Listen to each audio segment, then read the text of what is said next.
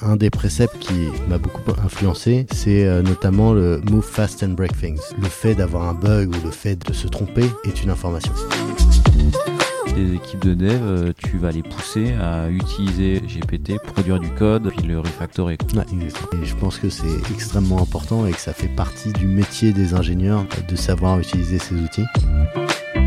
Les ingénieurs et les personnes qui créent du produit doivent vraiment bosser en, en psychologie, parce qu'en fait, euh, le code, c'est de la psychologie.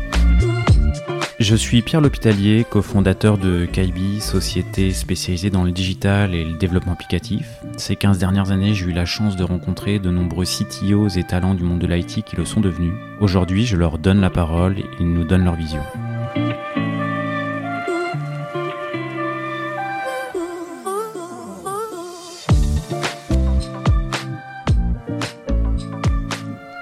Bien, euh, aujourd'hui, je suis en compagnie de Charles Gorintin, qui est le CTO et le co-founder de Alan. Merci, euh, Charles, d'avoir accepté l'invitation puis bah, de, de m'accueillir dans, dans vos locaux. Euh, Merci beaucoup de m'avoir invité. Ça va être passionnant de parler de CTOs. Bah, j'ai... Pour le coup, tu m'as fait des petits teasings. Tu m'as dit, j'ai pas de tabou, on peut parler de tout.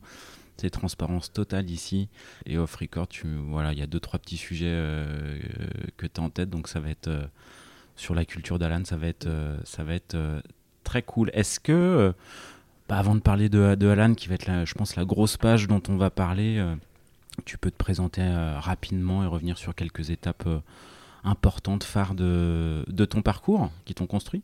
Ouais, très bien. Donc, donc euh, Charles Gorintin. Donc, avant d'avoir créé Alan, j'étais à San Francisco où j'ai passé 5 ans. euh, D'abord en tant que data scientist chez, Facebook, ensuite euh, chez Instagram et puis chez Twitter. En fait, c'est des années qui, m'ont forcément beaucoup formé. J'étais la, manière dont je suis arrivé à San Francisco est peut-être assez intéressante pour, pour commencer. Donc voilà, j'ai eu euh, le, le, le schéma un peu standard. Bon, j'ai fait une prépa, euh, je venais d'une famille de classe moyenne, j'ai fait une prépa, je, je, je, suis, euh, je suis rentré à l'école des ponts où j'ai d'ailleurs rencontré euh, ensuite Jean-Charles Samuelian, donc mon, associé. futur euh, associé. Euh, et j'ai fait un master en, en, en IA, donc en, en intelligence artificielle, qui s'appelle euh, le MVA, donc euh, master en vision et apprentissage. Euh, ce qui était intéressant, c'était qu'à l'époque, euh, les, euh, les réseaux de neurones, c'était un peu un truc de loser. Et donc, Ah, Tu me parles de quelle époque là du coup? Là, c'était en, en 2000, euh, euh, 2010, 2011. C'était un, un truc de loser C'était un peu un truc de loser. Donc tout, tout le monde disait bon, ben, les réseaux de neurones, ça, ça marche pas. Euh, tu peux les apprendre, c'est assez élégant, mais, euh, mais ça marche pas. Donc euh, c'est pas, pas un cours qui est, qui est très intéressant. Le truc, c'est euh, l'année d'après, en 2012, on, ben, il y a eu euh, AlexNet et, et le deep learning qui est vraiment arrivé. Et, et en fait, j'ai complètement manqué la vague. C'est une, une toute petite anecdote. Et donc, j'ai fait ce master. Et en fait, j'étais un peu en train de faire le, le, euh, le balancier entre euh, travailler en finance et travailler en, en tech. Et, euh, et finalement, je suis allé faire un master à, à San Francisco, à Berkeley plus précisément, en finance. Un- et euh, alors que tous mes camarades à la fin de ce master sont partis dans des banques, dans des, dans des hedge funds, euh, moi j'ai- continué à hésiter et je suis allé travailler chez, euh, chez Facebook en tant que data scientist. Euh, à l'époque, euh, le mot data scientist, ça, ça existait pas vraiment. Enfin, la première fois que je l'ai vu, Ouais, il y a une dizaine d'années, c'était les prémices quoi. hein. Voilà, c'est la première fois que je l'ai vu, c'était sur, sur mon contrat euh, de, de Facebook. Donc je suis arrivé un petit peu juste avant l'IPO en 2012. Et, euh, et c'était vraiment passionnant. En fait, Euh, j'étais vraiment euh, biberonné à la culture Facebook. Euh, et ça m'a ouvert complètement un, monde euh, différent, notamment euh, dans ma manière d'appréhender la tech, dans ma manière de, de, de construire à la fin la culture chez Alan. C'est vraiment quelque chose qui m'a beaucoup inspiré. Qu'est-ce qui t'a euh, inspiré? J'ai reçu euh, quelqu'un d'autre sur Citios qui s'appelle Hugo Venturini, tu connais peut-être, euh, qui a bossé chez. qui nous rejoint dans, deux semaines. ah bah tu vois, je l'ai appelé il y a pas longtemps, il me disait tiens, bah, je, je sors de Payfit, et il, il savait pas encore où il allait. Euh, ok, bon bah voilà, vous vous connaissez. le monde est le monde est petit. On se connaît un peu. Et euh, bah, il avait un peu détaillé ce qui avait euh, été assez fort pour lui dans ses expériences chez Facebook justement. Toi, c'est quoi qui t'a parce que pour le coup c'est particulier hein, chez Facebook. Il y a quoi qui t'a inspiré, construit chez eux? En fait, Bon, moi, c'était mon, mon, premier euh, full-time job. J'avais fait des stages dans des banques. Euh, c'était pas du tout inspirant pour le coup. Euh, mais une fois que, que je suis arrivé chez Facebook, déjà, il y avait un, un rituel qui était exceptionnel. C'était QA with Mark. En gros, Mark Zuckerberg qui, tous, les, tous les vendredis à, à 16h, prenait une heure pour répondre à toutes les questions de, de l'entreprise. Donc, on était peut-être 100 euh, ou 200 euh, dans, dans, une salle, et il répondait à, toutes les questions. Et en fait, il, faisait preuve d'une transparence euh, vraiment très forte, il, répondait à vraiment toutes les questions qu'on pouvait avoir. et ça, c'était hyper inspirant de pouvoir avoir un contact direct avec quelqu'un qui avait construit la culture, construit l'entreprise. c'était vraiment vraiment, vraiment super inspirant. Bon, malheureusement, dans les années qui ont suivi, en fait, euh, ils ont pu, plus pu être euh, aussi transparents parce que euh, il y avait des, des gens qui s'amusaient à, à, retranscrire directement avec des, avec des journalistes à chaque fois qu'il y avait des réponses dans, ce, dans ces Q&A. Mais, mais c'était vraiment un, un, moment qui, qui m'a beaucoup marqué. Euh, et, notamment, il expliquait euh, le pourquoi des, préceptes de, la culture de, Facebook. Euh, donc, un des préceptes qui, moi, m'a beaucoup influencé, c'est notamment le Move Fast and Break Things. Donc, ensuite, Facebook est, revenu un petit peu dessus.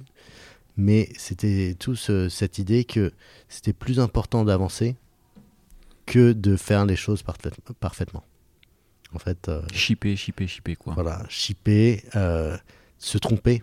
En fait, euh, après, moi, j'ai creusé beaucoup le, concept philosophique. Il y a notamment le, concept de l'antifragilité. C'est que, en fait, la, le fait d'avoir un bug ou le fait de, de, se tromper est une information. Et, et, avoir cette information te permet de, de, prendre des meilleures décisions après. Et, et en fait, on, on, peut, on peut souvent dire que si, euh, si on va vite, en fait, on fait plus d'erreurs, mais ça nous permet de, de derrière faire moins d'erreurs. Donc c'est un peu comme le fromage et qui est, euh, plus il y a de fromage, plus il y a de trous. donc plus il y a de, plus il y a de fromage, moins il y a de fromage. En fait, c'est plus plus tu fais d'erreurs, plus moins tu fais d'erreurs en fait. alors que le truc qui serait un peu sensible, un peu un, peu normal, c'est euh, mieux vaut prévenir que guérir. Et euh, finalement, bon, ben, tu euh, tu t'assures que tout ton code est parfait, qu'il peut y jamais y avoir de, de bugs, mais en fait, tu n'avances plus. Ok, tu mets jamais en prod, tu... Exactement. Mais en fait, tu as peur de ton nombre. Et, y a, pas une... Est-ce qu'il y a une limite un peu à ce... Parce que du, du coup, des fois, ça, ça peut faire un peu apologie de l'erreur, ce qui, qui à un moment donné euh, trouve ses limites. quoi. Ben, il y, a clairement, clairement des limites et il faut, faut vraiment bien comprendre le concept pour pouvoir, euh, pour pouvoir l'appliquer. C'est que euh, une, erreur, ça doit pas être reproduit indéfiniment. Enfin, c'est errare ou manum est, perseverare diabolicum, c'est que si on fait une erreur plusieurs fois parce qu'on n'a pas appris de cette erreur, fait, euh, c'est juste qu'on n'avance pas, on n'est pas, on n'a pas utilisé ces, erreurs comme de, l'information. L'avantage euh, de, d'aller vite et en fait laisser des bugs, c'est qu'on sait quels bugs vont être critiques à l'application. Et donc forcément, on va réussir à, s'améliorer, à, mettre des, euh, des barrières aux, endroits, aux endroits qu'il faut. C'est un peu comme cette histoire de, de, euh, du, du, biais du survivant. C'est que, euh, je sais pas si, si, tu connais un petit peu, mais en gros, euh, le, le, la base de, de, de, cette histoire, c'était quelqu'un, un, un, un, ingénieur américain pendant la Seconde Guerre mondiale qui, qui voyait les, les avions revenir avec, avec des trous de balles dans, dans, la, dans, la dans la carrosserie, dans la carlingue, exactement. Et, et en fait, ben, tous les autres ingénieurs voulaient mettre, de, mettre plus de euh, plus, plus de, de renforcer les endroits où il y avait eu des, des trous de balles parce que euh, ça, ça, ça, permettrait d'être euh, d'être plus fort. Mais en fait, cet ingénieur américain a dit, en fait, c'est complètement absurde. C'est au contraire, c'est là, où on voit où il n'y a pas du tout de trous de balles que c'est c'est ces endroits-là qu'il faut renforcer parce que c'est là que les avions ont été ont été descendus et qui sont pas revenus.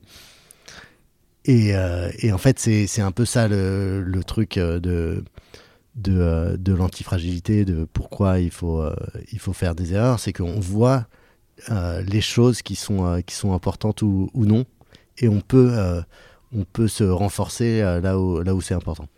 Bon, donc du coup, j'imagine qu'il y, y, a une grosse culture du post-mortem euh, chez vous euh, et de l'analyse de ce qui s'est mal passé, euh, des rétros. Exactement. Enfin, on essaye d'en faire vraiment régulièrement à tous les niveaux de, de l'entreprise. Y a, on a des, channels Slack exprès pour ça et, et on, on, a cette culture. Enfin, pour aller avec ça, il faut absolument avoir une blameless culture. Une culture où où c'est ok de, de, faire des erreurs, de prendre des risques. Parce que forcément, euh, miser sur l'antifragile, c'est un risque. Parce que derrière, c'est euh, euh, si on a un bug et bon, on fait tomber le site, bon ben, il faut pas essayer de virer le, le stagiaire ou, le, ou la personne qui a, qui a, pris ce risque. Ce serait complètement absurde. Ça, parce que derrière, ça veut dire qu'on prend plus de risques.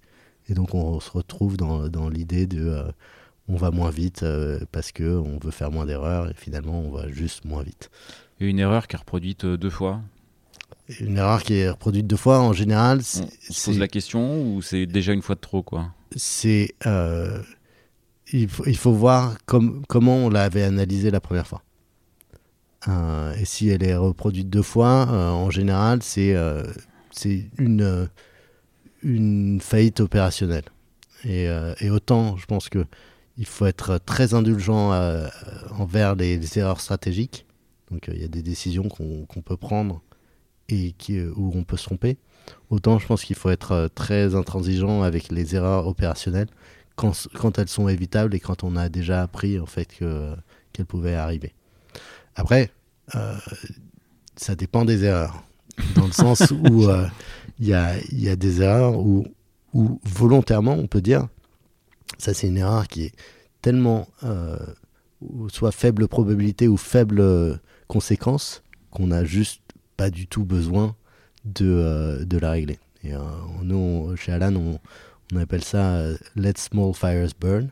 C'est que, genre, il y a des choses, euh, bon, ben, c'est cassé, mais c'est cassé et tout le monde s'en fiche. Et, et, en fait, c'est pas grave. Ok, arrête de passer du temps à éteindre des incendies qui, de toute façon, se propageront pas, quoi. Exactement. Ok, ok, ok. Et, mais, et ça, c'est d'autant plus euh, important euh, qu'on qu est petit et qu'on n'a pas beaucoup de ressources. Euh, et c'est, à mon avis, un des facteurs de, réussite d'Alan, c'est qu'on a été très, très, très, vraiment, euh, comment dire, très avare de notre temps et de notre énergie sur les choses qui en valaient pas la peine et indulgent sur les erreurs euh, qui, où vous pouvez prendre de l'info. quoi. Ah, exactement. En fait, c'est, c'est, ça, ça, ça dépend aussi du contexte. Euh, donc on, on, a eu la chance euh, chez Alan, et enfin, ce ne sera pas toujours vrai, mais euh, typiquement quand ton site de mutuelle tombe entre 4h et 6h du matin pendant, pendant 2 heures, c'est pas très grave. Il y a, pas, y a peut-être une personne qui va pas pouvoir envoyer sa facture euh, à, à 4 heures du matin. Bon, je sais pas ce qu'elle faisait à, à ce moment-là, mais c'est pas très très grave. Et donc, euh, essayer de se prémunir absolument à ce qui est euh, aucun downtime pour, euh, pour l'entreprise, c'est pas, c'est pas très important. Ce serait, on serait un, un hôpital et ce serait les urgences, on ferait les choses complètement différemment. Et un downtime pleine journée, pic Ben, Pareil ou... Si c'est si c'est 5 minutes, ben ça peut arriver. Et en fait, ça fait c'est chiant et il faut que ça il faut que ça nous pique quand quand, Quand on ça a arrive, un, ouais. un- un downtime. Mais il faut pas qu'on qu'on se dise oh là là c'est euh, n'importe quoi. Il faut qu'on fasse nos, tous nos process pour que ça puisse jamais arriver. En fait, il faut qu'on puisse tolérer ce, euh, ces downtime. Et en fait, à partir du moment où on peut tolérer ces downtime, ça nous permet d'être euh, d'aller beaucoup plus rapidement pour, euh, pour créer des features, pour tester des choses et, euh, et donc et donc derrière en fait apporter beaucoup plus de valeur à nos, à nos membres. Ok. Euh, on a basculé un peu vers Alan, mais du, du Mm. coup, est-ce qu'il y avait d'autres choses qui t'avaient inspiré chez Facebook euh, qui, qui ont été constructeurs quoi? Ouais. Enfin, y y il y a eu euh, pas mal de choses aussi sur le fait que euh, les, euh, les, les leaders étaient très, on pouvait très facilement les approcher. Ils, ils étaient, ils étaient assis dans l'open space avec, avec tout le monde. Il y avait un peu ce côté que c'était jamais, jamais fini. Un, un des préceptes, c'est c'est This journey is 1% finished. Donc le, le trajet, on n'est qu'à 1%, 1 du trajet. Euh, et en fait, c'est hyper important. C'est de se rendre compte que même si on a l'impression d'avoir beaucoup avancé, on a toujours une plus grande montagne euh, devant soi. Donc c'est un petit peu un paradoxe. Il faut réussir à à, à la fois euh, être, être content et célébrer les, les petites victoires qu'on a eues dans le passé, mais en même temps, en fait, garder ce, ce sens de l'urgence, ce sens de, de, de, de l'ambition pour, euh, pour continuer à apporter plus de valeur. Et, ça, c'est quelque chose qui m'a qui, qui vraiment euh, marqué. Euh, et ensuite, il y, a- tellement de tellement de, de parties de, de la culture Facebook, les hackathons, les les juste le, la sensation que en fait on, on est égal même avec des euh, avec des experts mondiaux. Euh, c'est vraiment euh, c'est vraiment assez ex- exceptionnel. En fait, se, se dire que même les experts mondiaux, sont, Reste accé- les- l'accessibilité, la proximité. on peut on peut y accéder, ils peuvent répondre à, à nos questions, ils peuvent nous aider. Enfin, c'est ça, c'est euh, une chance assez incroyable. Et au niveau de la data, justement, Mm. euh, enfin, j'imagine que ça, ça- ça a dû te nourrir aussi en termes de.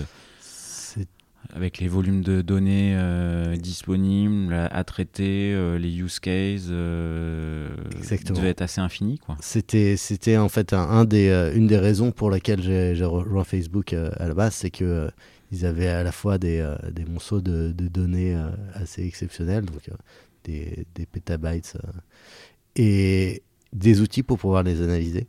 Parce que euh, on peut avoir toutes ces données et en fait pas pouvoir les analyser, ça, ça peut être euh, un peu compliqué. Et, euh, et surtout un milliard de personnes sur qui avoir un impact, enfin un milliard à l'époque. Et donc, donc moi, j'ai bossé de, tout de suite sur, sur des sujets qui étaient assez particuliers. C'était notamment la lutte contre les faux comptes sur Facebook, la lutte contre le spam. Et ensuite, un, sujet qui m'a vraiment passionné, qui était comment euh, créer des liens plus forts et, et les- et permettre aux gens de résoudre leurs problèmes sur Facebook. Euh, Leur problème perso? Ouais, leur, enfin, leurs problèmes interpersonnels sur Facebook D'accord. parce que enfin bon, euh, typiquement on, on avait des euh, on a bossé en fait avec des chercheurs de, de Yale et de euh, et de Berkeley pour euh, permettre aux gens de pouvoir euh, communiquer euh, mieux leur- leurs émotions entre eux. Quand ils ont ils avaient un, un problème avec quelqu'un d'autre typiquement euh, quelqu'un qui poste une, une photo de, de toi qui euh, que t'as pas envie euh, d'avoir sur Facebook. Donc avant qu'on fasse no- notre travail tu te retrouvais avec euh, euh, toi qui euh, qui reporte la photo. Facebook il y a, il y a des, euh, des petites mains des, des, euh, des gens en opération qui regardaient la photo et qui disaient bon ben c'est une photo normale euh, d'un mec avec euh, qui est Avec un qui autre mec. ouais ou avec un autre mec ou avec euh, avec quelqu'un d'autre et, euh, et en fait toi t'étais pas content parce que euh, c'était ton ex ou je sais pas quoi qui était sur, sur la photo et, et tu veux pas que cette photo soit, soit publiée. Et donc Facebook aurait rien fait avec cette photo. Et toi, tu n'étais pas content parce que Facebook a rien fait. Et l'autre personne qui a posté la photo, potentiellement, n'était pas contente parce qu'elle ne savait pas qu'elle t'avait heurté.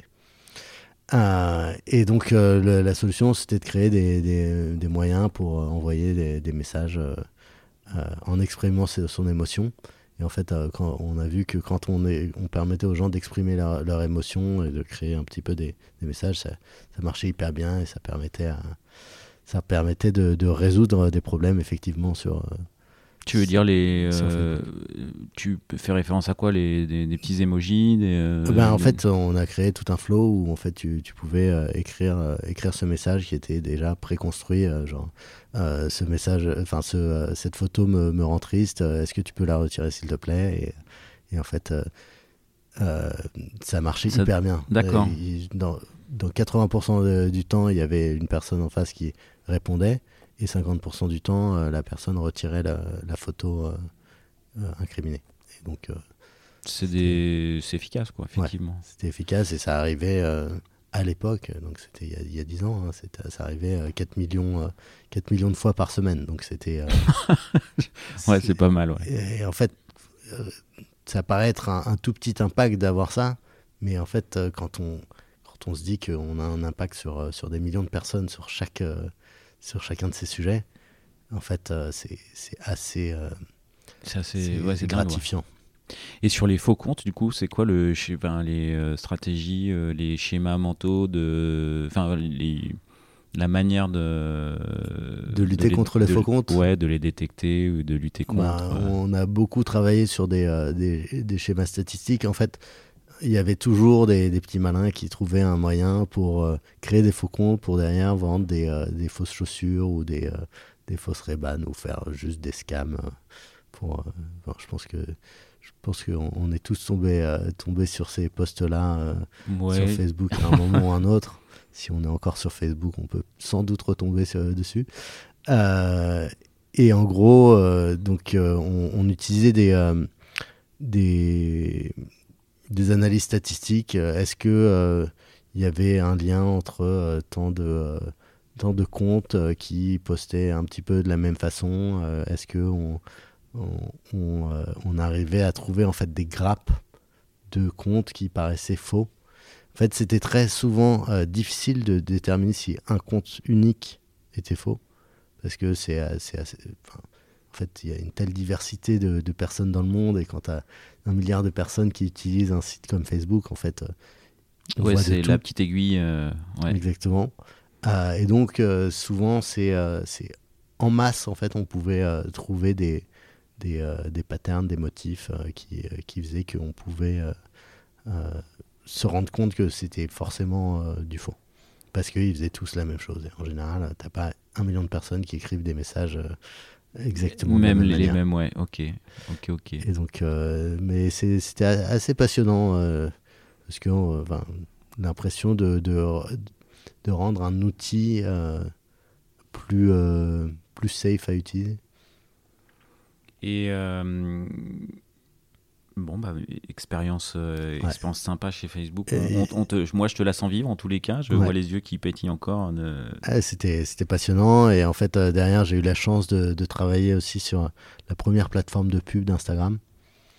Euh, où, quand j'ai rejoint, on était peut-être une cinquantaine dans, dans l'équipe.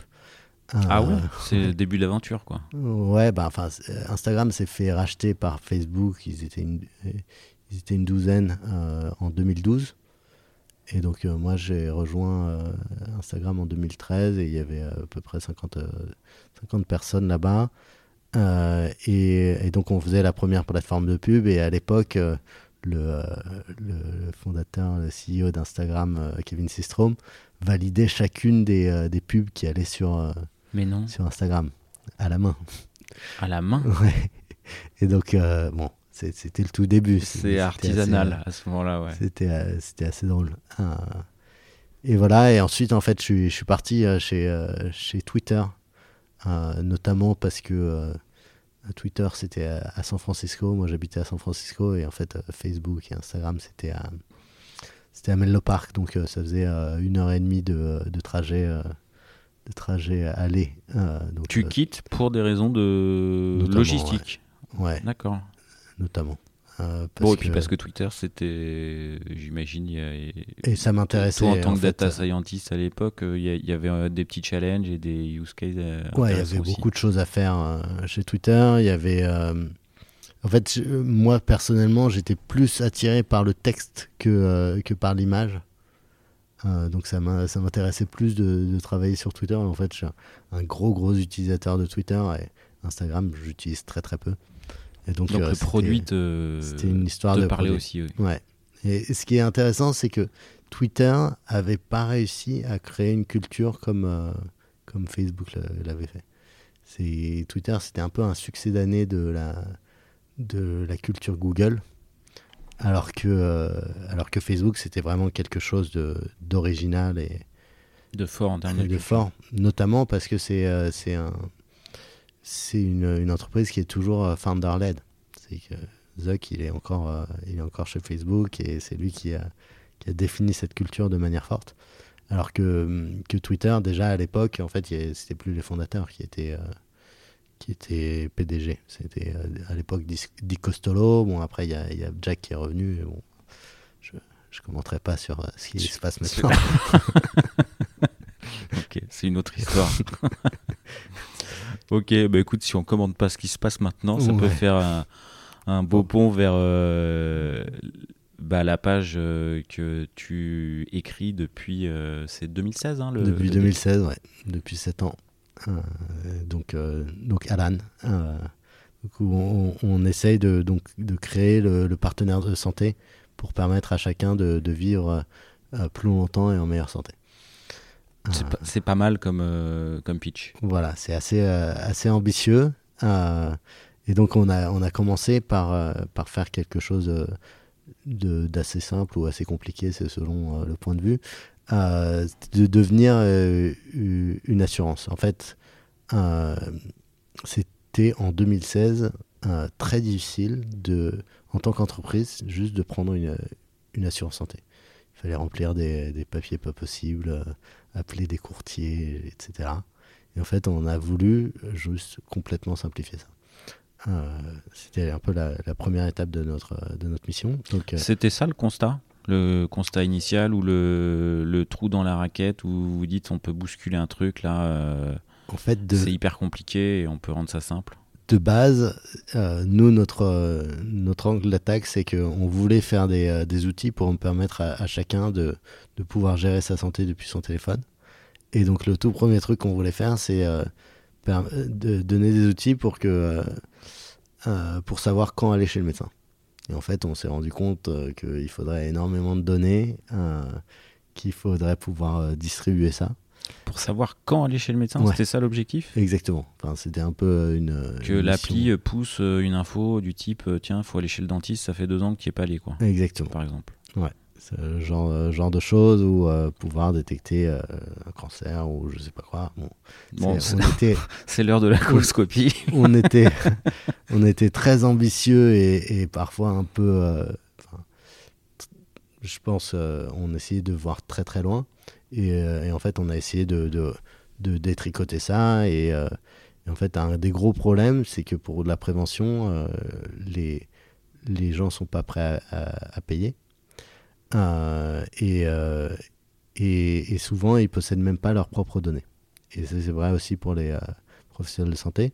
Donc, comment ça, ils possèdent pas leurs propres données? Est-ce que tu possèdes toutes les, les, les données que, sur, sur, ton corps?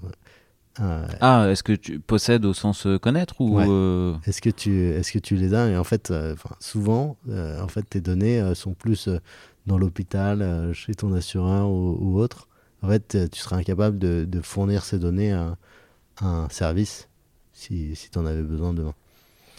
Euh, et donc, en fait, la, question, c'était euh, comment est-ce qu'on distribue? On pouvait passer soit par les individus, professionnels de santé, ou par les assurances. Et en fait, donc, individus et professionnels de santé ne sont pas prêts à payer pour de la prévention et ne possèdent pas leurs leur, leur, données. Et donc, la, solution, c'était de passer par les assurances qui avaient à la fois les données et l'argent. Le problème, c'est que les, on est allé les voir, en fait, incapables de, bouger en moins d'un à deux ans en termes de bras business et, et même en termes d'infrastructure tech, c'était souvent les années 90. Donc, euh, donc on s'est dit, en fait, on a une place, on peut construire notre, notre, propre, notre propre assurance. Bon, tout le monde nous a dit qu'on était complètement fou parce que ça faisait euh, depuis 1986 qu'il n'y avait, il y avait pas eu euh, une nouvelle assurance en France. Mais c'était ça le marché? Ouais. entre 1986 et 2016, il n'y avait pas eu non. une seule boîte qui se lançait sur le marché. Quoi. Une, une, seule qui a été agréée par, par la CPR, le, régulateur. Donc, bon, on s'est dit, bon, va, allez, on va tenter. Donc, on a recruté euh, des, des, gens, euh, des gens exceptionnels. Euh, et, et, en six mois, on a obtenu cet agrément d'assurance. On a construit tout pour, pour obtenir, obtenir cet agrément. Et, on a... C'était ça le. Enfin, sans l'agrément, il n'y avait pas de business, quoi. Sans l'agrément, il n'y avait pas de business. Après, enfin, on aurait pu trouver d'autres, d'autres manières. On aurait pu pivoter, faire, faire d'autres choses. Mais le fait d'avoir l'agrément. Vous auriez pu ne pas l'avoir ou c'est juste, un process, juste un process administratif euh, qui. Des docs à remplir euh, Il y en a qui, il y en a qui l'ont, qui l'ont pas eu. Enfin, Il y a beaucoup de, des courtiers qui, qui l'ont pas eu. Et, euh, et, en fait, nous, on a réussi à, à l'obtenir alors qu'on n'avait pas grand chose, mais juste on avait bossé avec des gens qui faisaient de l'assurance depuis 25 ans, on avait recruter des anciens du régulateur pour savoir exactement comment est-ce qu'on pourrait obtenir euh, cet agrément et, euh, et on avait une, construit une équipe d'ingénieurs pour construire le, premier produit. Et c'était d'ailleurs assez passionnant, c'est que donc en octobre 2016, euh, on, on clone, en fait il y avait un, un petit euh, catch-22, c'est qu'à la fois pour, euh, pour obtenir un agrément d'assurance, ben, il, faut avoir énorme, il faut avoir pas mal d'argent dans, dans, ses caisses, euh, en fonds propres, et en même temps, pour, pour, pour pouvoir faire une levée de fonds, ben, il fallait un, agrément d'assurance. Donc il, fallait qu'on time un peu les deux. Donc une semaine avant, le, avant la fin octobre, on a clos une, une levée de fonds qui était, euh, qui, qui était sujette à ce, qu'on obtienne euh, l'agrément d'assurance. Donc on a pu derrière montrer, euh, on a, la, on a la levée de fonds, donc on a les fonds propres pour devenir une assurance. Et, et une semaine après, en fait, on lançait notre tout premier produit d'assurance. Donc en réalité, c'était juste un onboarding. Et, et quand tu avais fini l'onboarding, bon, ben, il n'y avait rien. C'était un peu carton-pâte façon euh, western euh, spaghetti. Euh, et donc, donc tu arrivais, tu avais fait ton onboarding et en fait, il n'y avait rien. Et c'était c'était assez passionnant. C'est que derrière, bon, bah, on a, on a onboardé. deux semaines plus tard, on avait sorti un dashboard pour que pour qu'il y, y, ait quelque chose derrière.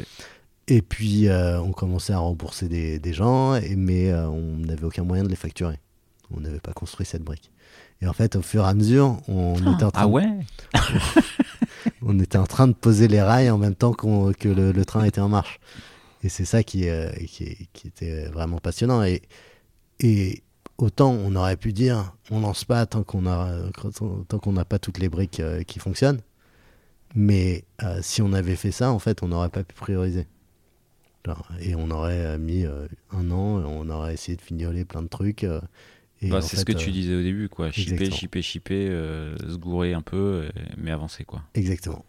Et, en fait, c'est vous, avez, vous avez pu facturer les gens à la fin et, ah ouais, un mois plus tard, on pouvait facturer les gens. Mais et en fait, c'est pas grave. Bah non, non, non. Euh, c'est que, genre, bon, ben. Juste, bah, vous aviez la levée de fonds dans les caisses, vous, c'était pas le sujet, quoi. La prio, c'était apporter le service de remboursement. Quoi. Et voilà, et, on leur, et un mois plus tard, on leur faisait leur facture et, et, tout, et tout allait bien. Euh, mais, mais et, et, on avait euh, sans doute plein de bugs, il y avait plein de, euh, de features de notre dashboard. C'était, tu, tu, cliquais sur un, sur un lien et en fait, ça, ouvrait une fenêtre intercom et ça disait comment est-ce que je peux faire pour faire ce truc-là? Et derrière, nous, on faisait à la main. Et en fait, toute l'équipe était sur Intercom et répondait aux, tickets. Et, et, je pense que c'est la bonne manière de, de, de faire une boîte. C'est en fait, c'est tout le monde à, et, et, sur le pont pour, pour tout faire. Quoi. Et, et donc. Et, avant le levée de fonds, tu as dit on a recruté des gens incroyables, machin, tout ça, mais mm. vous êtes parti avec. On a fait une, une levée de fonds de précise avec, euh, avec des business angels euh, pour avoir en fait euh, les moyens de recruter des, gens, des gens très bien. Mais surtout, enfin, c'était pas tellement le salaire qui était important, mais c'est qu'on a donné énormément de, de parts de la boîte à ces personnes-là. on a essayé de mettre une quinzaine de pourcents des, des parts de la boîte pour l'équipe dès le début. Sur l'équipe de, de 2016 du coup? Ouais ou euh, ouvert euh, Ouais, je pense que l'équipe de 2016 s'est retrouvée avec euh, ouais, 9-10%. donc, Et l'équipe de 2016, c'était quoi? C'était 10 personnes? Ouais. Ouais, ok. on était 8 au moment de, de l'agrément. Et, et, notamment enfin, des, des, ingénieurs américains. Des, en fait, enfin, on avait c'était hyper important pour nous de, vraiment partager euh, ça parce que c'est euh, c'est eux qui ont construit le, la première version quoi. Enfin, on l'a fait tous ensemble et euh, et à la fin c'est si ça marchait il fallait que tout le monde à la fin soit soit payé. Et, je pense que c'est assez génial que on puisse se retrouver avec des, des entreprises qui qui, qui partagent énormément de valeurs après. Bon, du coup, euh, l'équipe de 2016, elle a fait un, un pari gagnant, quoi. Hein, parce que euh, si on se projette 7 ans plus tard, enfin en, 2022, vous valorisez la boîte à 2 milliards 7, quelque chose. ouais. Et, et, je pense que, enfin, on a créé, je pense, plus d'une vingtaine de, de millionnaires, en tout cas sur le papier. mais, mais ça ça fait partie des raisons pour lesquelles on, fait ça. C'est que c'est on crée quelque chose et aussi on permet, à, on, permet à des gens de vivre une aventure incroyable et, euh, à la fin, euh, enfin, tout le monde est, récompensé euh, d'une certaine manière. Et, et toi, est-ce que ça t'a est-ce que ça t'a changé le enfin, la success story ou tu te sens être resté complètement le même? Euh, forcément, hein. enfin tout le monde change, mais, mais c'est aussi parce que les années défilent. J'ai un petit peu plus de, de, poils blancs dans ma barbe et, euh, et, et, voilà. Enfin, et, puis euh, j'ai un enfant et il y a plein de choses qui qui rentrent en ligne de compte. Qui, voilà, qui qui, qui évoluent.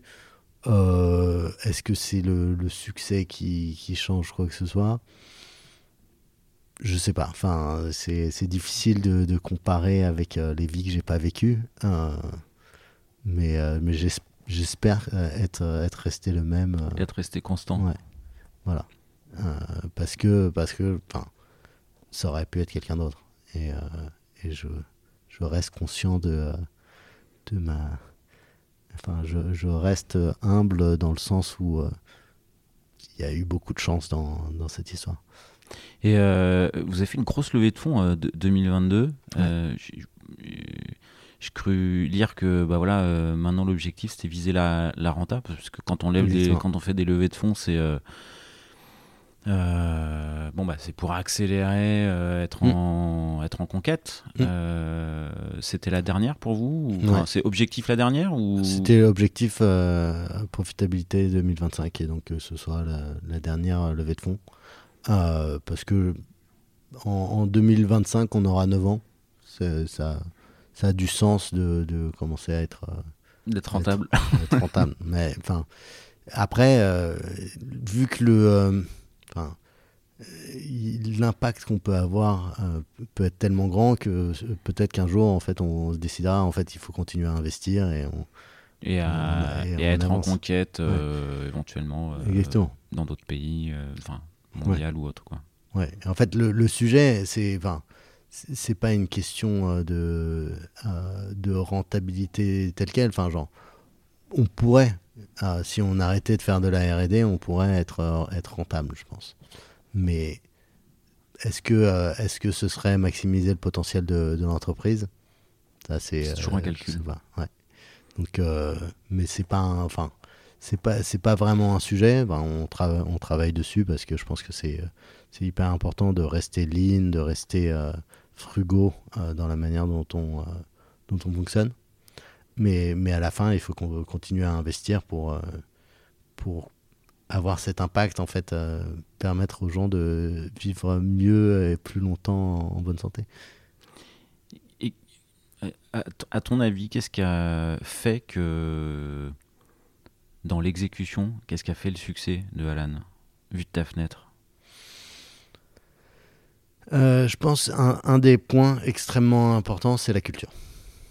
Ouais. Euh, c'est qu'on a essayé de vraiment réinventer la manière dont, on travaillait. Je pense qu'on a recruté des gens exceptionnels.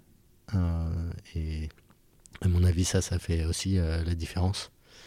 Donc culture plus, plus talent, je pense que c'est les, deux, les deux facteurs. Ah bah, bon, eh bah, partons sur la culture, en partant mm. sur, sur, le recrutement. Sur la culture, je crois que vous avez quand même effectivement des trucs Mm. qui pour pas mal de boîtes vont paraître contre-intuitifs. Euh, on en parlait un peu. Euh, pas de meeting, euh, stack de management, pas, trop non plus. voilà, je te laisse expliquer. Ouais, ouais. Donc en fait, on, on, a écrit nos valeurs. Il y avait personne dans la boîte qu'on a écrit, on a écrit des valeurs et comment on voulait quoi, créer notre boîte. Et je pense que c'est extrêmement important que les, que les boîtes réfléchissent avant de, de subir. En fait, c'est très facile de subir une culture et en fait, euh, tu as des gens qui arrivent et juste euh, tu subis euh, comment ils fonctionnent. Et, et, à la fin, les, les pires choses qu'on tolère deviennent de facto notre, notre culture. Donc nous, des, des, il y avait zéro employé dans la boîte, qu'on avait, on avait écrit un peu nos, nos préceptes et de manière où tous ces préceptes étaient réfutables. En fait, il fallait que chacun de ces, préceptes, on puisse être pas d'accord avec eux euh, et que ça crée une, une boîte euh, qui soit cohérente si on n'était pas d'accord avec eux. Euh, dans le sens où, par exemple, un des, un des préceptes d'une de nos valeurs, c'est transparence radicale. Et il peut y avoir des entreprises qui travaillent dans le secret. une boîte comme Apple marche très bien comme ça. et c'est complètement l'opposé de, de cette valeur de transparence radicale. Mais nous, on a décidé de, de, travailler en, transparence radicale et donc toutes les informations. Très inspiré de ce qui t'avait marqué chez Facebook, avec Notamment. les Q&A le vendredi, une heure, tout ça, machin. Exactement. Mais on a essayé d'emmener de, ça encore plus, euh, encore plus loin. Ouais, ça se matérialise comment du coup? euh, le, le, truc le plus simple, c'est euh, la, la, grille de, de, salaire qui est complètement ouverte et disponible à la fois en interne et en externe. Genre, donc tout, tout, le monde dans la boîte est sur une grille de salaire et il n'y a pas de. Il n'y a pas de discussion, euh, tu es d'accord, pas d'accord. Exactement. Euh, ouais. Et, genre, et ça, c'est une, une, force, une force énorme déjà parce que euh, ça crée un environnement qui est juste, où en fait chacun. chacun peut, peut savoir en fait combien les autres sont payés. Donc bon, déjà, ça permet d'enlever tous les ragots, toutes les euh, toutes les rumeurs sur euh, un tel est payé ceci, etc. Euh, la transparence, ça coupe, coupe court à, tout ça. ensuite, ça, force. Ça, amène pas des débats entre égalité et équité?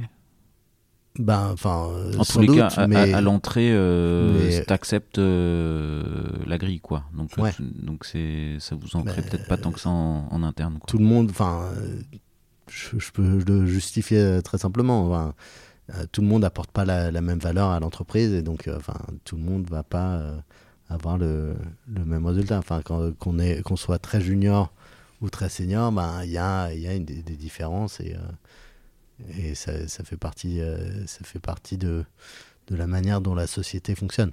Ok. et donc, enfin, et derrière, il y a une question de, de, de justice.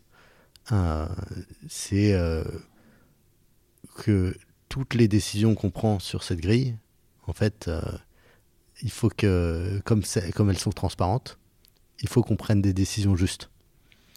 parce que sinon, ben, l'équipe nous, va nous dire ben, non, ça c'est pas juste et, et moi, pourquoi j'ai pas ça, etc.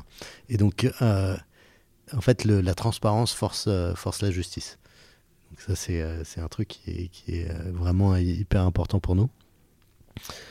Euh, et, et, donc, ça veut dire qu'on va pas négocier avec quelqu'un qui dit ah bon ben j'ai j'ai j'ai une autre proposition qui est 3000 euros au-dessus que au-dessus de la au-dessus de la vôtre, est-ce que vous pouvez pas matcher, etc. Nous, on va juste dire non. C'est niet. Parce que, et en fait, c'est un avantage en termes de négociation. C'est que euh, ça nous permet de, de, rester sur, sur notre, notre position. Euh, parfois, ben, on perd certains talents, mais peut-être que s'ils sont partis autre part pour 3000 euros par an, c'est que, en fait, ils n'étaient pas hyper passionnés par la, bar par la boîte. Parce que c'est peut-être pas le, le sujet. Bon. Et, euh, et derrière, c'est euh, euh, ça, ça, ça, permet de, de, de, de, aussi de lisser beaucoup d'inégalités structurelles dans la société. Donc typiquement, quelqu'un qui va être sous-payé dans, dans, un autre, dans un autre boulot, enfin, et souvent en fait on voit que c'est les, les personnes, soit, soit les femmes, enfin les personnes qui font pas partie d'un certain monde, qui vont être euh, un petit peu sous-payées d'un certain boulot. Euh, et, euh, et, donc nous, en fait, comme ces personnes-là rentrent dans la grille, parfois il y a eu des gens qui ont eu des, des jumps de, de, de, 15 000 euros, 20 000 euros dans leur, dans leur salaire.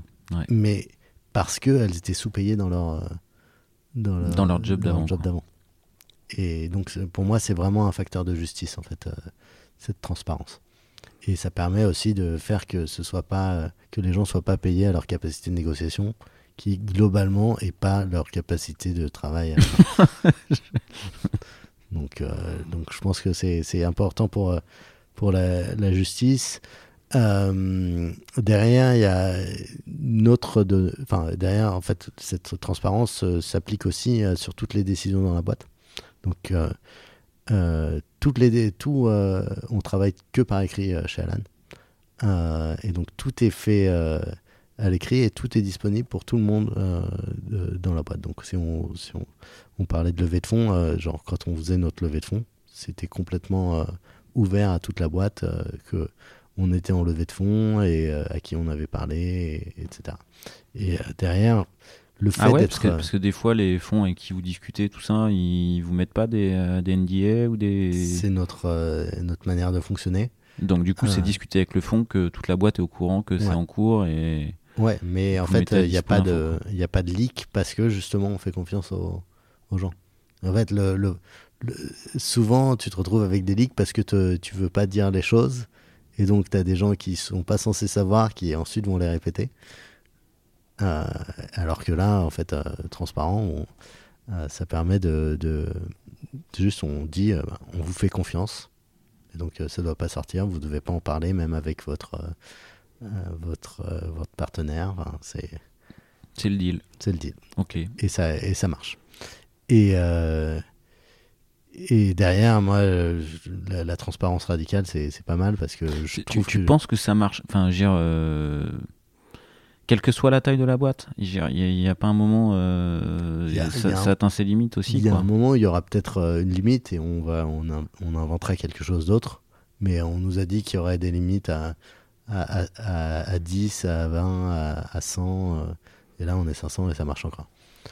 Pour l'instant, pas, pas, de sujet. quoi. Il n'y a pas eu de mauvaise surprise. Non. Et donc, et donc derrière, moi aussi, ça, ça m'aide pas mal la transparence radicale parce que ça me permet de réduire ma charge mentale. Je n'ai pas à savoir qui doit savoir euh, telle chose euh, ou autre. Et en plus, j'ai trop mauvaise mémoire pour pouvoir mentir, donc euh,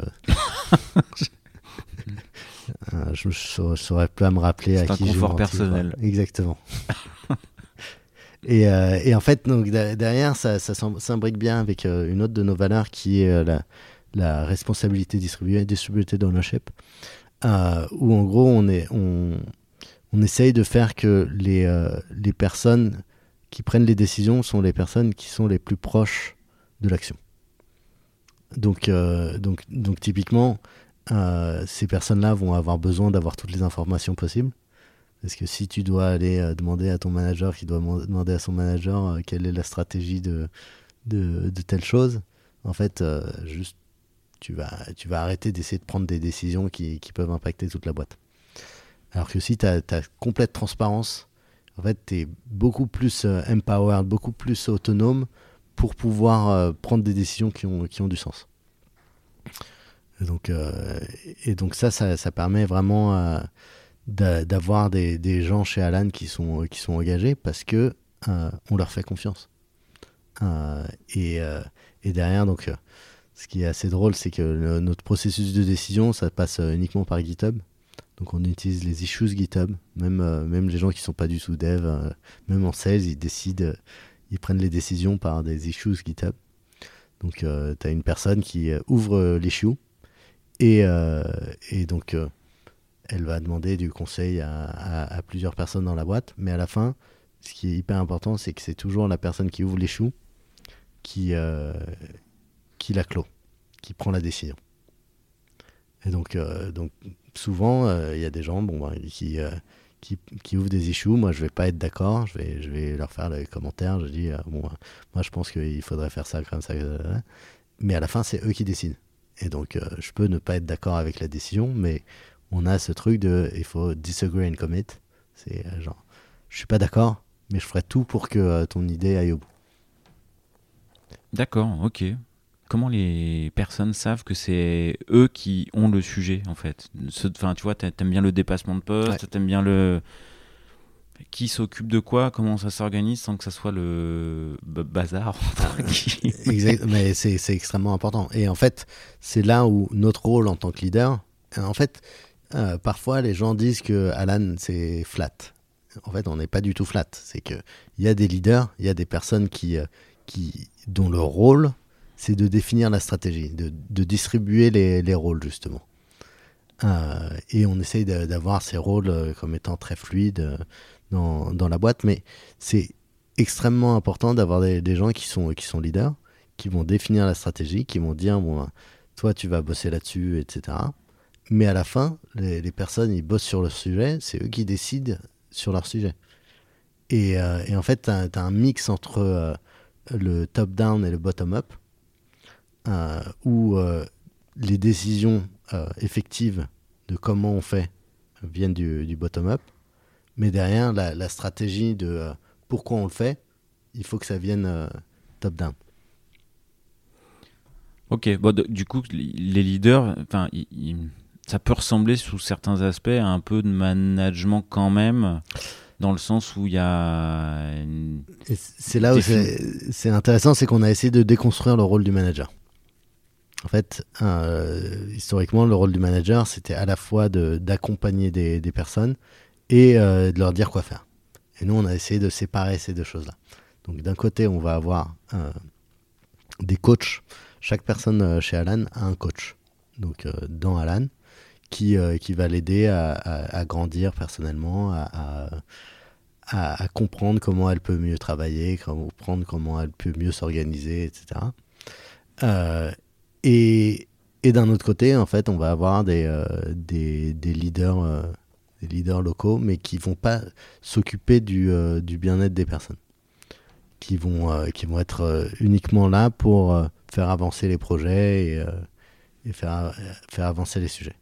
Et donc, en fait, ça, ça, a déconstruit un peu ce rôle du, du manager pour avoir des, des gens qui peuvent se confier en fait à leur coach alors que c'est très difficile de se confier à quelqu'un qui, euh, qui vous dit euh, en fait il faut que tu travailles plus quoi. Ouais. C'est un peu caricatural mais c'est euh, mais c'est c'est comme ça qu'on qu'on voit le, le, truc. Et toi ton rôle hmm. entre entre 2016 et maintenant bon j'imagine que tous les six mois ou tous les ans quand tu regardes dans le rétro ta semaine type, elle change. C'était quoi les, euh, ton rôle du départ, euh, les grandes étapes, les grands, les grands moments où tu changes un peu de casquette quoi En fait, moi, j'ai toujours eu ce, précepte que je devais, tous les 6 à 12 mois, me virer de mon, mon propre job. Ah, c'est une expression que j'ai déjà, que j'ai déjà entendue effectivement du CTO de Batch notamment. Ah si tu connais, ouais. Ouais, ok. Non, pour le coup, c'est vraiment euh, essayer de, me virer de mon boulot. Donc j'ai un peu un, process euh, que, j'appelle le process de, l'accordéon. Euh, en gros, je vais prendre un sujet, je vais creuser, je vais passer tout mon temps dessus, monter une petite équipe. essayer de défricher un peu les sujets de manière philosophique, de vraiment comprendre de manière intime l'essence d'un sujet. Et ensuite, euh, à un moment, enfin, juste, euh, je vais avoir trop de responsabilités. Donc à ce moment-là, euh, c'est un peu mon, mon zénith et je dis stop. Je passe la et balle. je commence à, distribuer en fait toutes les choses que, que je faisais. Donc ça me permet de créer des, des leaders, donc des gens qui vont reprendre, reprendre le, le, flambeau. Et derrière, moi, je vais pouvoir les coacher, je vais pouvoir les aider à, à, être meilleurs dans, dans, leur boulot parce que je, je le comprends très bien parce que je l'ai fait avant. Euh, derrière, ça, ça permet euh, aussi de, euh, que, que je regarde différents sujets. donc, donc je distribue, je distribue tout ce que tout ce que j'ai fait et à un moment en fait j'ai plus rien à faire. je, pars, je, pars, à Bali pendant deux semaines. En vrai, je suis jamais allé à Bali, mais et ensuite tu retrouves un truc. Et en fait, enfin, à ce moment-là, c'est un peu vertigineux. C'est genre j'ai plus rien à faire mais ça me permet d'avoir du temps pour aller regarder euh, en fait tout le business, aller euh, creuser euh, et voir là où je peux avoir le meilleur impact après, et en fait aller créer, aller poser la première brique sur le prochain sujet. Et, en fait, ce, cycle-là, je l'ai fait, fait pas mal depuis le début de la boîte. Donc, tout au début, ça voulait dire coder dans l'équipe en tant qu'ingénieur. Ensuite, c'était recruter, euh, recruter une, équipe d'ingénieurs plus grosse, donc euh, définir les process de recrutement et, et comment on, on, voulait, on voulait faire ça. Euh, ensuite, j'ai bossé sur des choses comme la privacy, comment est-ce qu'on on définit notre, notre stance dessus, comment on construit tous les process pour que le GDPR ne nous, tape pas, le RGPD Important quand on est acteur santé, quoi. Exactement. Bah, on était en 2018, donc c'est à peu près le, le moment euh, d'application. Euh, ensuite, euh, ça a été genre, lutte contre la fraude, comment est-ce qu'on définit le, notre, notre position, quel, quel process on fait, qu'est-ce que, comment on fait pour, pour, pour être très bon là-dessus. Et là, récemment, enfin depuis à peu près un an, c'est tout ce qui est IA. Comment est-ce qu'on on prend la vague et on arrive à, à créer une, une, boîte qui est bien en avance euh, par rapport aux autres sur, euh, sur tous les sujets IA. Et on peut en parler un peu? Ouais, volontiers. Du coup, j'imagine tu as creusé le truc, euh, tu as poncé le truc un peu dans la théorie, dans la technique et dans les use cases que tu pouvais adresser euh, chez Alan. Si sur les trois pans, tu as des je sais que tu postes sur LinkedIn et mm. pas que euh, sur le sujet, mais euh, preneur. Bah, exactement. Bah, donc, euh, en fait, il y a un peu plus d'un an, j'ai donc j'ai envoyé, j'ai envoyé paître tout, tout, ce que je faisais pour me focaliser purement sur l'IA parce que je sentais qu'il y avait. Je pars sur l'IA. Voilà. et, et, en fait, genre je, sentais qu'il y avait quelque chose qui était en train de se passer avec les Transformers. Euh, enfin, j'étais beaucoup inspiré par euh, notamment Hugging Face, euh, qui, je trouve, ils font du, travail assez, assez génial. Et en fait, la sensation qu'il y avait quelque chose qui était en train de se passer. Et donc, j'ai dit, bon, ben, je vais arrêter de faire quoi que ce soit, je vais me focaliser à me remettre à niveau en, en intelligence artificielle. Euh, en fait, bon, j'avais fait mon master euh, dix ans plus tôt. Euh, les réseaux de neurones. Les réseaux de neurones, c'était un truc de loser. Donc, à ce moment-là, il fallait que je me remette, remette dedans et reprendre les choses à zéro. Donc, il y, y, avait. donc, j'ai refait des, des, réseaux de neurones à la main, reconstruit les, trucs pour vraiment bien comprendre bien comprendre le sujet, commencer à utiliser les transformers. donc c'est un peu les, nouvelles, nouvelles générations de ces, de, de, ces modèles. Et, tu arriverais à vulgariser comment ça fonctionne? Alors, comment vulgariser comment fonctionnent les transformers? La, la, vraie différence des... Donc, des, des, Transformers, euh, c'est le concept de l'attention qui a été introduit en, en, 2017. Mais en gros, euh, ces modèles-là, donc euh, typiquement GPT, donc ChatGPT par exemple, c'est des, des, des, générateurs de mots. En gros, tu, tu vas avoir des, une, une, phrase et tu vas demander à ton générateur de mots de juste générer le mot d'après. Euh, et, globalement, quel est, le mot le plus, euh, quel est le mot le plus probable qui vient après le mot d'avant quoi? Exactement. Et donc l'IA aujourd'hui, c'est à peu près ça, c'est des générateurs de mots. Ah, donc euh, tu, tu, vas, tu vas voir, je suis Charles Gorintin, je suis, et sans doute le truc d'après, c'est CTO ou quelque, chose, quelque chose comme ça. Et, et en fait, bon, ben, c'est euh, appris sur, euh, sur énormément de données. Et la vraie différence euh, des, des transformers, c'est que il y a ce concept de l'attention. C'est que historiquement, en fait, tu essayais de comprendre une, une phrase juste en, en, regardant les fréquences des mots et essayer de, de, de, comprendre la phrase. Alors que là, en fait, tu, tu vas regarder chaque mot et ça va être une énorme multiplication de matrices pour voir les, euh, les relations entre, euh, entre, entre les différents mots de, ton contexte qui passent ensuite dans euh, ton, ton gros réseau de neurones pour essayer de prédire le prochain token. Donc c'est en fait un, sous-mot qui, qui va être qui, qui, pourrait être généré. Et, et en fait, ces outils-là sont. Alors pourquoi, quand tu reposes deux fois la même question à deux secondes d'intervalle, ça ne génère pas le même texte? Qu'est-ce qui s'est passé en fait entre temps Normalement, ça te régénère le, le, même texte si tu prends une température de, de zéro. Euh, donc le concept de température, c'est à quel point en fait tu vas, tu vas euh, essayer d'être un peu créatif euh, en tant que, que modèle. Donc tu vas pas prendre nécessairement le plus probable, mais tu vas faire une distribution de probabilité des, de, des différents des différents mots qui peuvent être probables.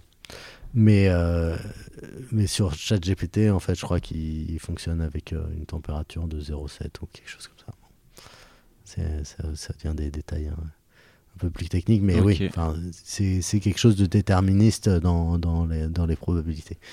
D'accord, ok. Ok, ok. Parce que parce qu'à la fin, c'est purement en fait de, de l'addition euh, de, et multiplication de, de poids. Donc si tu refais le même calcul, en fait, euh, tu retombes sur la même chose.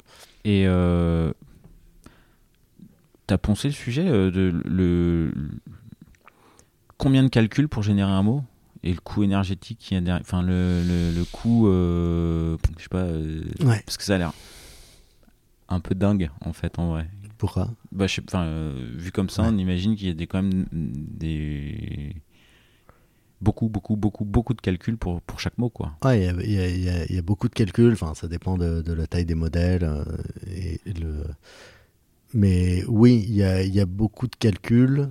Euh, la, le, le, truc, c'est qu'au fur et à mesure, en fait, euh, le, les coûts, le coût de ces calculs se réduit parce qu'on découvre de nouvelles techniques, on découvre des, des nouvelles façons de faire. Donc, prendre les choses, en fait, aujourd'hui pour, euh, pour, ce que, euh, pour chaque, euh, chaque calcul. Je ne sais pas si ce serait, serait hyper pertinent. il y a forcément des data centers qui, qui carburent beaucoup. Je, je, je pense que c'est un sujet sur lequel il faudra se, se poser un moment. mais je pense que c'est trop tôt dans la, dans la courbe de l'innovation pour, vraiment se, se, focaliser là-dessus je, je, pense que c'est sûr dans le, le numérique, il y a, il y a, des, euh, y a des sujets d'écologie et je pense que c'est très bien que, que les boîtes euh, fassent au moins une fois euh, un, un, bilan carbone pour savoir en fait à quel point elles ont, elles ont un impact, un, impact sur, sur l'environnement. après, enfin, essayer de, de, couper les cheveux en quatre en, en, en supprimant les ces, ces emails qui, qui ont qui ont pas été archivés. Je ne sais pas si c'est si c'est des choses qui sont, sont vraiment très très pertinentes. Ouais, le... oui, je crois que se battre sur les emails euh, non archivés, c'est. Je crois que c'est même que c'est contre-productif, mais bon. j'ai reçu, euh, j'ai reçu Benoît Petit de, de, de Hublot sur CTOs qui, euh, qui bosse beaucoup ces sujets, qui accompagne des DSI là-dessus. Et comme toi, il disait que le combat des emails, c'était peut-être pas le, sujet et que prolonger la durée de vie des PC des gens, c'était peut-être déjà plus utile. quoi. Exactement. Des, choses comme ça, je pense que c'est hyper important. Et enfin, le, sujet climatique nous, concerne tous, mais il faut savoir en fait euh, là où on a vraiment un impact. Et typiquement, euh, nous en tant que boîte, en, tant qu'Alan, on se dit, euh, nous, notre impact, ça va être sur la santé. Donc, vaut mieux qu'on se focalise à fond sur notre santé parce que chaque euro qu'on dépensera euh, chez Alan sur la, santé va être beaucoup plus euh, euh, va avoir un effet de levier beaucoup plus fort que si on le dépense sur sur de l'environnement où on n'y connaît rien et, et, et où on n'a pas forcément des gros leviers parce que notre bilan carbone ben, est, est, très, très, très, très faible en fait pour une boîte de notre taille. Et, et, alors, du coup, justement, en termes de use case, Enfin, là, tu mm. t'es remis à jour techniquement sur comment ça fonctionne, sur les modèles, tout ça.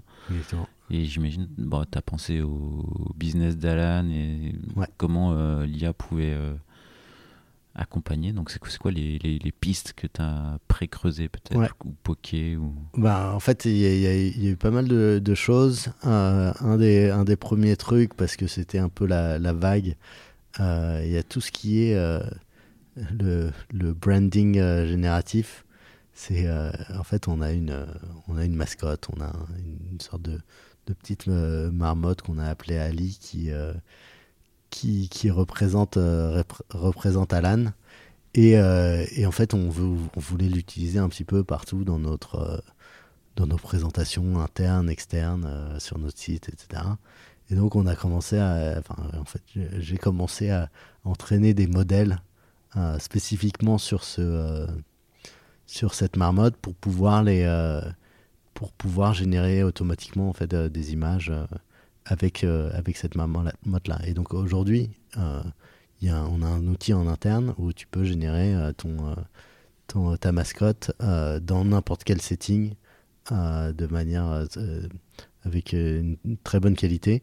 Et donc on économise des, des centaines de milliers d'euros en, en, freelance qui, euh, qui, ferait les, euh, qui ferait les images, etc. Et en fait, on peut beaucoup plus personnaliser euh, toutes nos présentations, tous nos, tous, tous nos produits en fait en utilisant ces, ces, ces marmottes.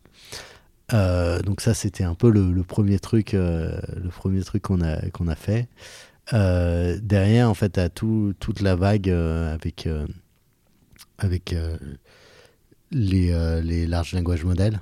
Euh, qui, ont, euh, qui ont énormément d'impact sur euh, à la fois le, le, coût de service pour nous. Donc, un exemple, c'est on utilise les, ces gros modèles de langage pour extraire de l'information de, de, factures.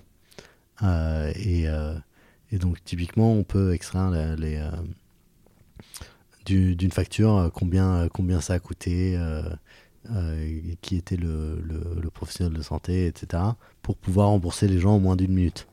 Donc euh, typiquement, euh, tu peux uploader ta facture sur Alan et et t'es pas sorti de, de chez ton ostéo que que t'es déjà remboursé. Que t'as un message de ta banque qui t'a dit bon bah Alan t'as remboursé. Et, et, je pense que ça, ça crée en fait un, vraiment du delight, enfin de de la euh, une sensation. Bah, sur l'expérience client, c'est assez fou. Quoi. Un effet, un effet roi assez incroyable. Euh, et derrière, ça veut dire aussi qu'on on, on, a moins à payer des, des petites mains pour, euh, pour transcrire, transcrire en fait. Faire de la saisie de facture. Exactement. Et ça, ça, nous économise quelques millions par an. donc ça, c'est un, un, sujet. Ensuite, il y, y, a énormément de choses qu'on peut personnaliser grâce au, LLM. Euh, parce que en fait on peut on peut générer des choses qui qui sont pertinentes à, à nos membres. Mais surtout, un, des, premiers trucs qu'on a essayé de faire, c'est l'éducation. En fait, c'est extrêmement important pour nous d'éduquer toute, la boîte pour, pour qu'ils sachent utiliser ces, nouveaux outils. Parce que on, est persuadé qu'on euh, on est plus efficace avec, euh, avec ces outils-là. Donc euh, on a commencé à créer une GPT Academy où en gros on, où on a du contenu pour, pour permettre à chacun de comprendre à quoi ça sert et comment, et comment l'utiliser. Derrière, il y, a il y a une partie qui est... Il y a un honneur du sujet? Enfin, c'est toi le honneur Enfin, moi, je, je, suis le lead sur le sujet. Après, il y a pas mal de, de gens dans, dans, la boîte qui, qui travaillent dessus. Euh, donc là, ça se matérialise comment euh, Genre, tu. On a fait. alors, donc pas de réunion On a euh, fait, ouais, donc un. Un, channel Notion avec, avec plein, pas mal de contenu là-dessus. Bon, des channels Slack pour, pour partager les, les informations. Et, et, derrière, on a essayé de faire des workshops aussi pour que chacun s'y mette vraiment. En fait, il y a énormément de gens qui disent Ouais, bon, ChatGPT c'est nul. ou je...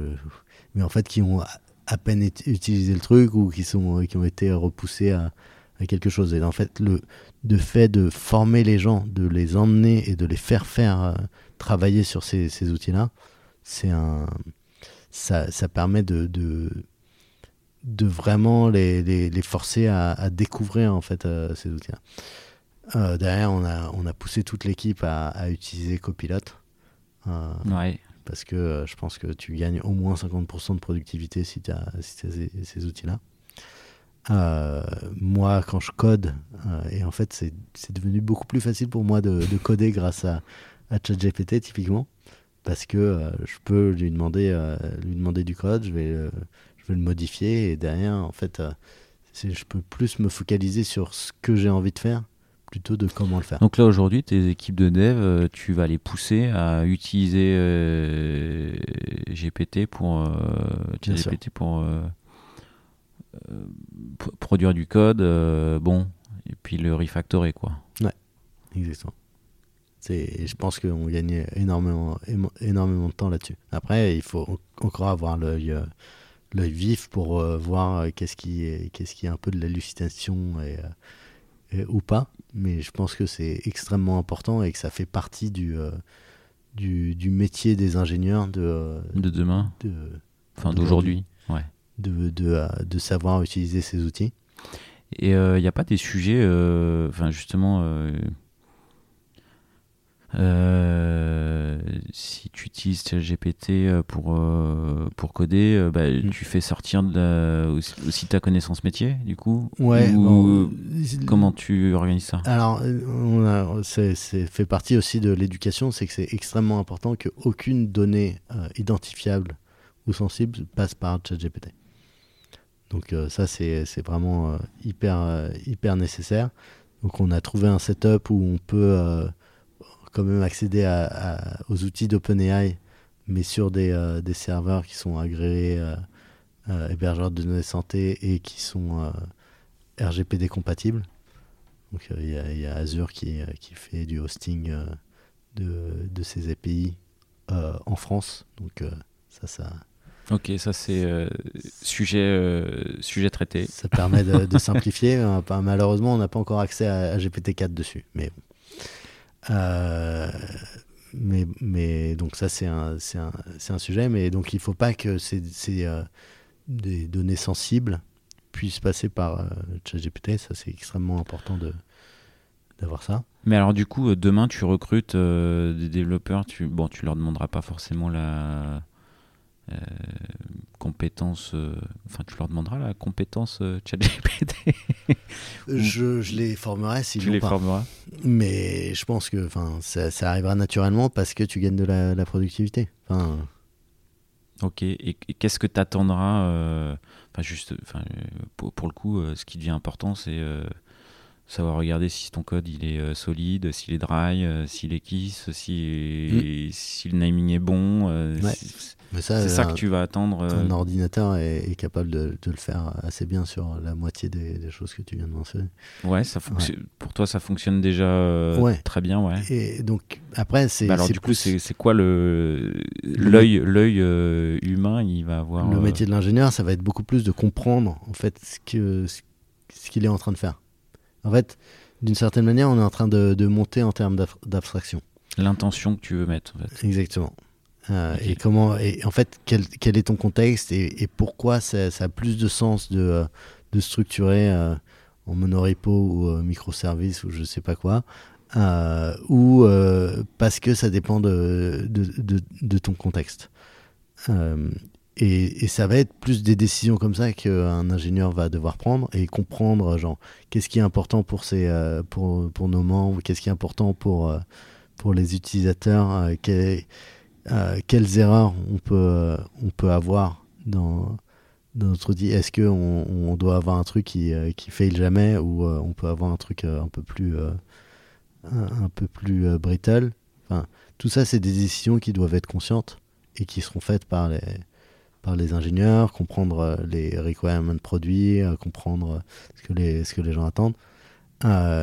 et donc moi, mon pronostic, c'est c'est qu'il y aura plus d'ingénieurs, il y aura plus de gens qui vont, qui vont pouvoir créer des choses avec du code dans 10 ans qu'il y en a aujourd'hui. Parce que, en fait, paradoxalement, on réduit le coût de, de, la création de valeur par, par le software. Et donc, en fait, euh, on va pouvoir avoir du software en fait, à beaucoup plus d'endroits. Euh, et donc, on va avoir beaucoup plus de personnes qui vont, euh, qui vont bosser dessus. Ça va effet rebond. Ça va, ça va accélérer encore digitalisation, projet, use case et, autres. Et donc, il y aura moins de gens au chômage pour le coup. ok. Est-ce que euh, c'est euh, ça c'était ton sujet euh, de l'année passée Ouais. T'es en train de t'auto-virer là du coup? Sur certains, certains sujets là, j'ai beaucoup de, boulot sur comment on réinvente à la fois notre customer service. En fait, l'IA est tellement large et, enfin que mon, mon sujet de euh, d'établir en fait l'IA dans, dans, la boîte. Je pense que c'est un truc qui commence à être fait, euh, qui euh, commence à être terminé. Donc maintenant, c'est vraiment comment est-ce que je me plonge sur des sujets avec cet outil dans ma besace, quoi. Donc typiquement, le customer service, comment on peut un peu le réinventer avec ces outils-là. comment est-ce qu'on réinvente la médecine avec ces, outils-là Ça va être un, sujet passionnant aussi. Euh, parce qu'il y, a tout à réinventer, même la relation avec le médecin, comment est-ce que euh, on donne des outils aux, aux, professionnels de santé pour être beaucoup plus efficaces et se focaliser sur, euh, sur ce qui est important, qui est la relation avec le patient. qui est, oui, qui est pas toujours au centre, quoi. Exactement. donc il y a eu un, un papier qui, est, qui était hyper intéressant récemment où où ils ont essayé de, euh, de, comparer les réponses d'un médecin aux réponses que fournirait euh, GPT-4 euh, à, à, une question sur Reddit, sur, sur un truc de santé. Et ensuite, c'était review par, en mode double blind par un, un panel de professionnels de santé. Et, et de manière assez, assez cohérente, ils ont trouvé que les, euh, les, les, messages qui étaient écrits par le GPT-4 étaient en général plus empathiques et plus corrects. Et donc, euh, et donc en fait, il y a, y a quelque chose qui, qui, va, qui va changer. C'est fou comme, euh, comme conclusion. Exactement. Enfin, c'est assez fou et, et, en même temps, c'est rassurant. dans le sens où ça veut dire qu'on a on a une opportunité d'améliorer euh, énormément la, médecine qu'on a aujourd'hui.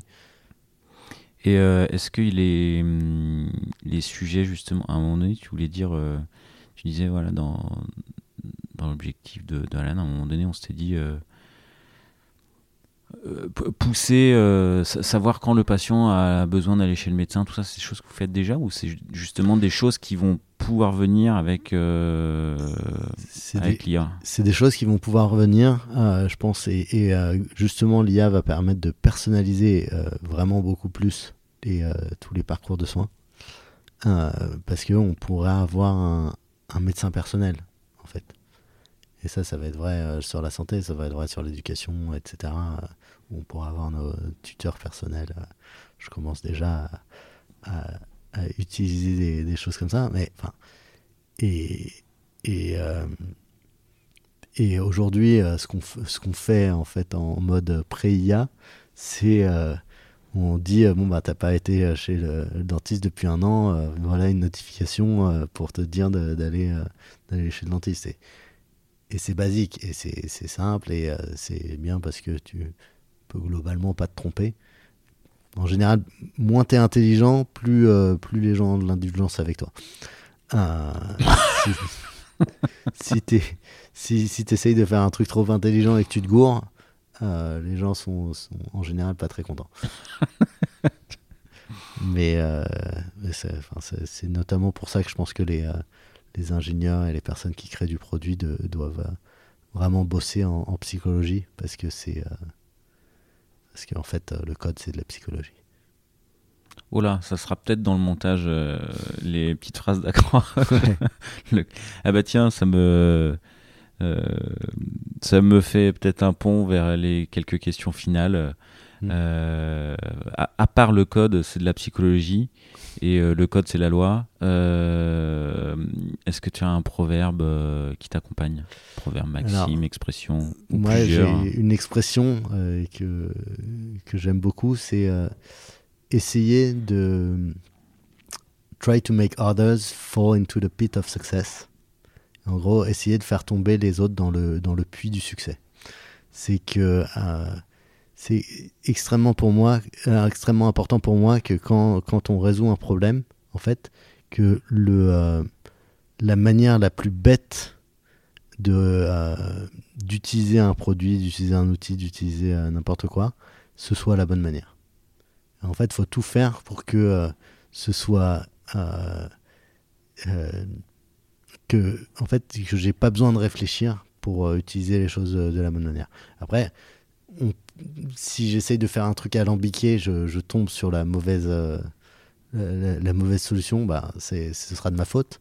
Mais euh, pour permettre aux, gens autour de soi de bien utiliser les outils, il faut absolument qu'ils fall into the pit of success. Tu, bah, tu, tu, sais, je t'avais posé la question tout à l'heure, euh, c'est quoi un peu le facteur clé de succès, Alan Tu m'as dit culture et recrutement. Ouais.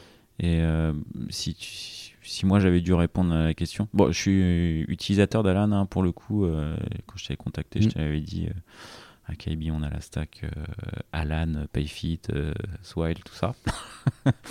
on est bien équipé et je trouve que le, le, côté UX, UI, facilité de prise en main, rapidité, et puis le côté, bah, t'en parlais tout à l'heure, bah tiens, t'es à peine sorti de l'ostéo que t'as reçu ton. Mm. C'est assez enfin, c'est un facteur clé de succès, quoi. Donc ça, ça rejoint un peu ce que tu. Mais pour moi, en fait, tout ça, c'est euh, c'est de, les conséquences d'avoir une culture et des gens qui sont, euh, qui sont très bien. Ce ne sont que des conséquences. Ok. Parce que en fait, euh, enfin, si tu as des gens très bien avec une mauvaise culture, bon, en général, ils s'en vont et donc tu plus de gens très bien. Si tu as une très bonne culture avec des gens pas très bien, bon ben, t'as pas de culture il reste. et tu fais pas des choses géniales. Mais par contre, des, gens très bien avec une, super culture, euh, derrière, ils trouvent les, euh, les, solutions pour avoir une super UX et, euh, et avoir des, des, des, super outils et, et donner vraiment du, du, plaisir à utiliser ton produit pour, pour, tes membres. Bon, bah ça, ça, aurait pu être une conclusion, mais c'est pas la mm. Conclusion. Est-ce que tu as un surnom connu ou pas connu ou d'autres histoires? Alors, j'ai pas un, surnom spécifiquement. Mais, euh, mais en fait, on, on, a des, euh, des all ends chez, euh, chez Alan, donc, où on se retrouve tous pour présenter un peu ce qu'on a fait le, dernier mois. Et, en général, j'aime bien me, me, déguiser pour ces, pour ces HoloLens. Je me déguise pas vraiment, j'utilise les, snap caméras pour me, pour me pour changer un peu mon visage. et, et, donc j'ai eu pas mal de surnoms qui sont venus de, de là. Donc à un moment j'avais pris un, un, truc qui rajeunissait ma, mon visage et ça, j'ai eu le surnom de, Baby CTO. Euh, je me suis déguisé en, marmotte, je suis devenu Charles Mott. Euh, ah bon, t'en as eu quelques-uns quoi. Passagers, mais... Euh, et donc j'ai tous les emojis qui vont avec. mais c'est...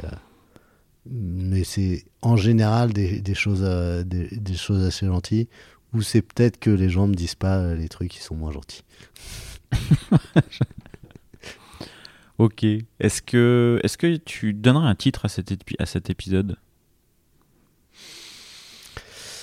Euh, On a parlé de beaucoup de choses. Je pense que euh, on pourrait garder euh, le code, c'est la psychologie.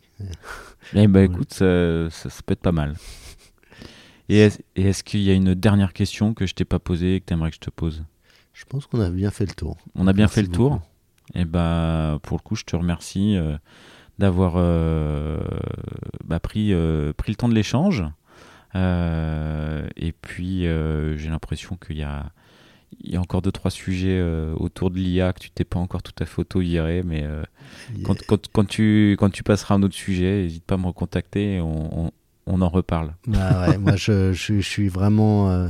je euh, je fais partie des, gens qui, ont, euh, qui sont à la fois paresseux, qui ont un hubris et, euh, et qui, qui sont aussi impatients. En fait, pour moi, ça, c'est les trois vertus de, de l'ingénieur. Donc, j'ai j'ai besoin de, de faire des choses de, de, très grande qualité parce que j'ai le, hubris. Je suis paresseux, donc j'ai besoin que, que, ça se fasse avec pas trop d'efforts. Euh, et, aussi, je suis impatient, donc j'ai besoin que ça se fasse vite. Et donc, les trois, euh, c'est parfait d'avoir l'IA parce que ça va pouvoir me remplacer et, me, me, faire euh, des choses vite, avec pas trop d'efforts et qui seront de bonne qualité. Bon, et ben ça sera la conclusion. Trop bien. Cette fois-ci, c'est la vraie conclusion. la vraie. bah, merci beaucoup. Merci à toi.